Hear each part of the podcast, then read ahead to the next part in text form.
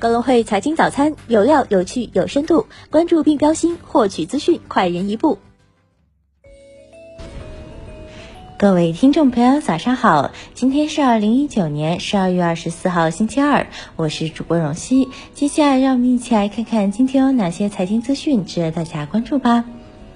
A 股方面，周一沪指收跌百分之一点四，深成指跌百分之一点六九，创业板跌百分之一点九八，两市成交额逾五千三百亿，北上资金净流入逾三十二亿。盘面上，行业板块仅建材、工程机械板块上涨，电脑设备板块全天弱势大跌居前，传媒娱乐板块跌幅紧随其后，券商板块尾盘快速下跌，ST 概念板块继续上演涨停潮。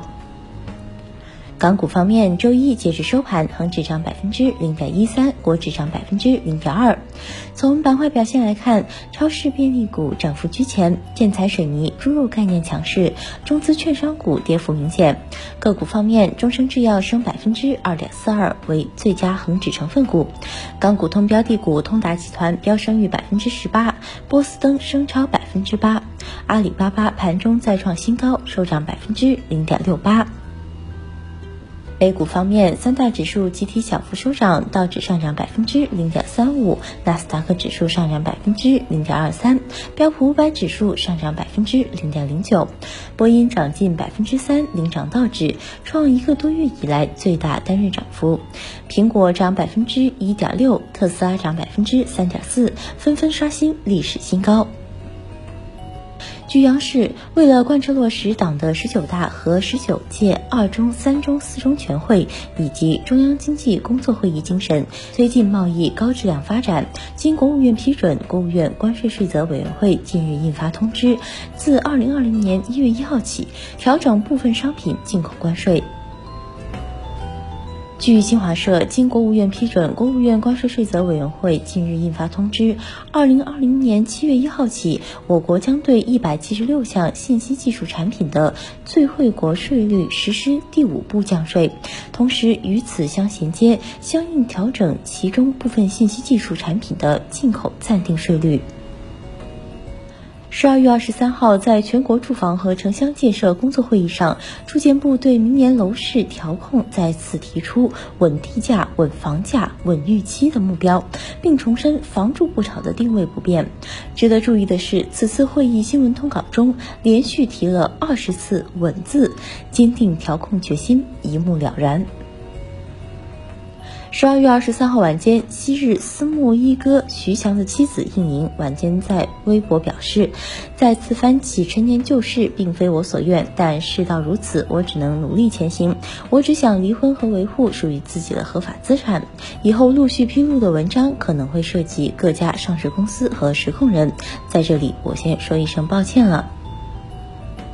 据路透，两位消息人士称，京东的物流部门已与多家银行就潜在的海外 IPO 进行了初步讨论，此次 IPO 可能筹集八十到一百亿美元。对此，京东回应有关媒体称不予评论。据外媒援引三位知情人士，特斯拉与多家中国的银行就至多一百亿元人民币的五年期贷款达成协议，特斯拉拟用这笔贷款偿还之前的三十五亿元贷款，其余用于发展上海工厂及中国市场的业务。市场消息称，快手的春晚产品方案已于十二月中旬最终敲定。春晚当天，红包金额将达十亿元人民币，超过百度的九亿、淘宝的六亿，成为史上最高红包数额。昨日九时，武汉与北京、佛山、南昌、长沙一同作为滴滴顺风车第三批试点运营城市上线重启。试运营期间，滴滴出行将提供每天五点到二十点室内五十公里以内的顺风车平台服务，且不收取信息服务费。滴滴顺风车还上线女性专属保护计划。再关注一下股市方面的消息，本周二、周三、周四分别为平安夜、圣诞节和节礼日假期。美国、欧洲、中国香港等全球多国或地区市场提前结束交易或全天休市。原定于周三公布的 EIA 原油库存数据将推迟至周六凌晨零点零零分公布，敬请留意。深增动力二点二三亿增资航发子公司，规划分拆上市。贵州燃气拟一点二九亿元收购并增资深安燃气。江苏国信拟增持公司股份一到二亿。今日重要财经事件关注：中国台湾十一月 M2 货币总计数。日本央行公布十月三十号到三十一号货币政策会议纪要。美国十一月耐用品订单初值。以上就是今天节目的主要内容。更多深度专业的财经资讯，您可搜索并下载“更会手机 APP” 查看。感谢您的收听，我们明天不见不散。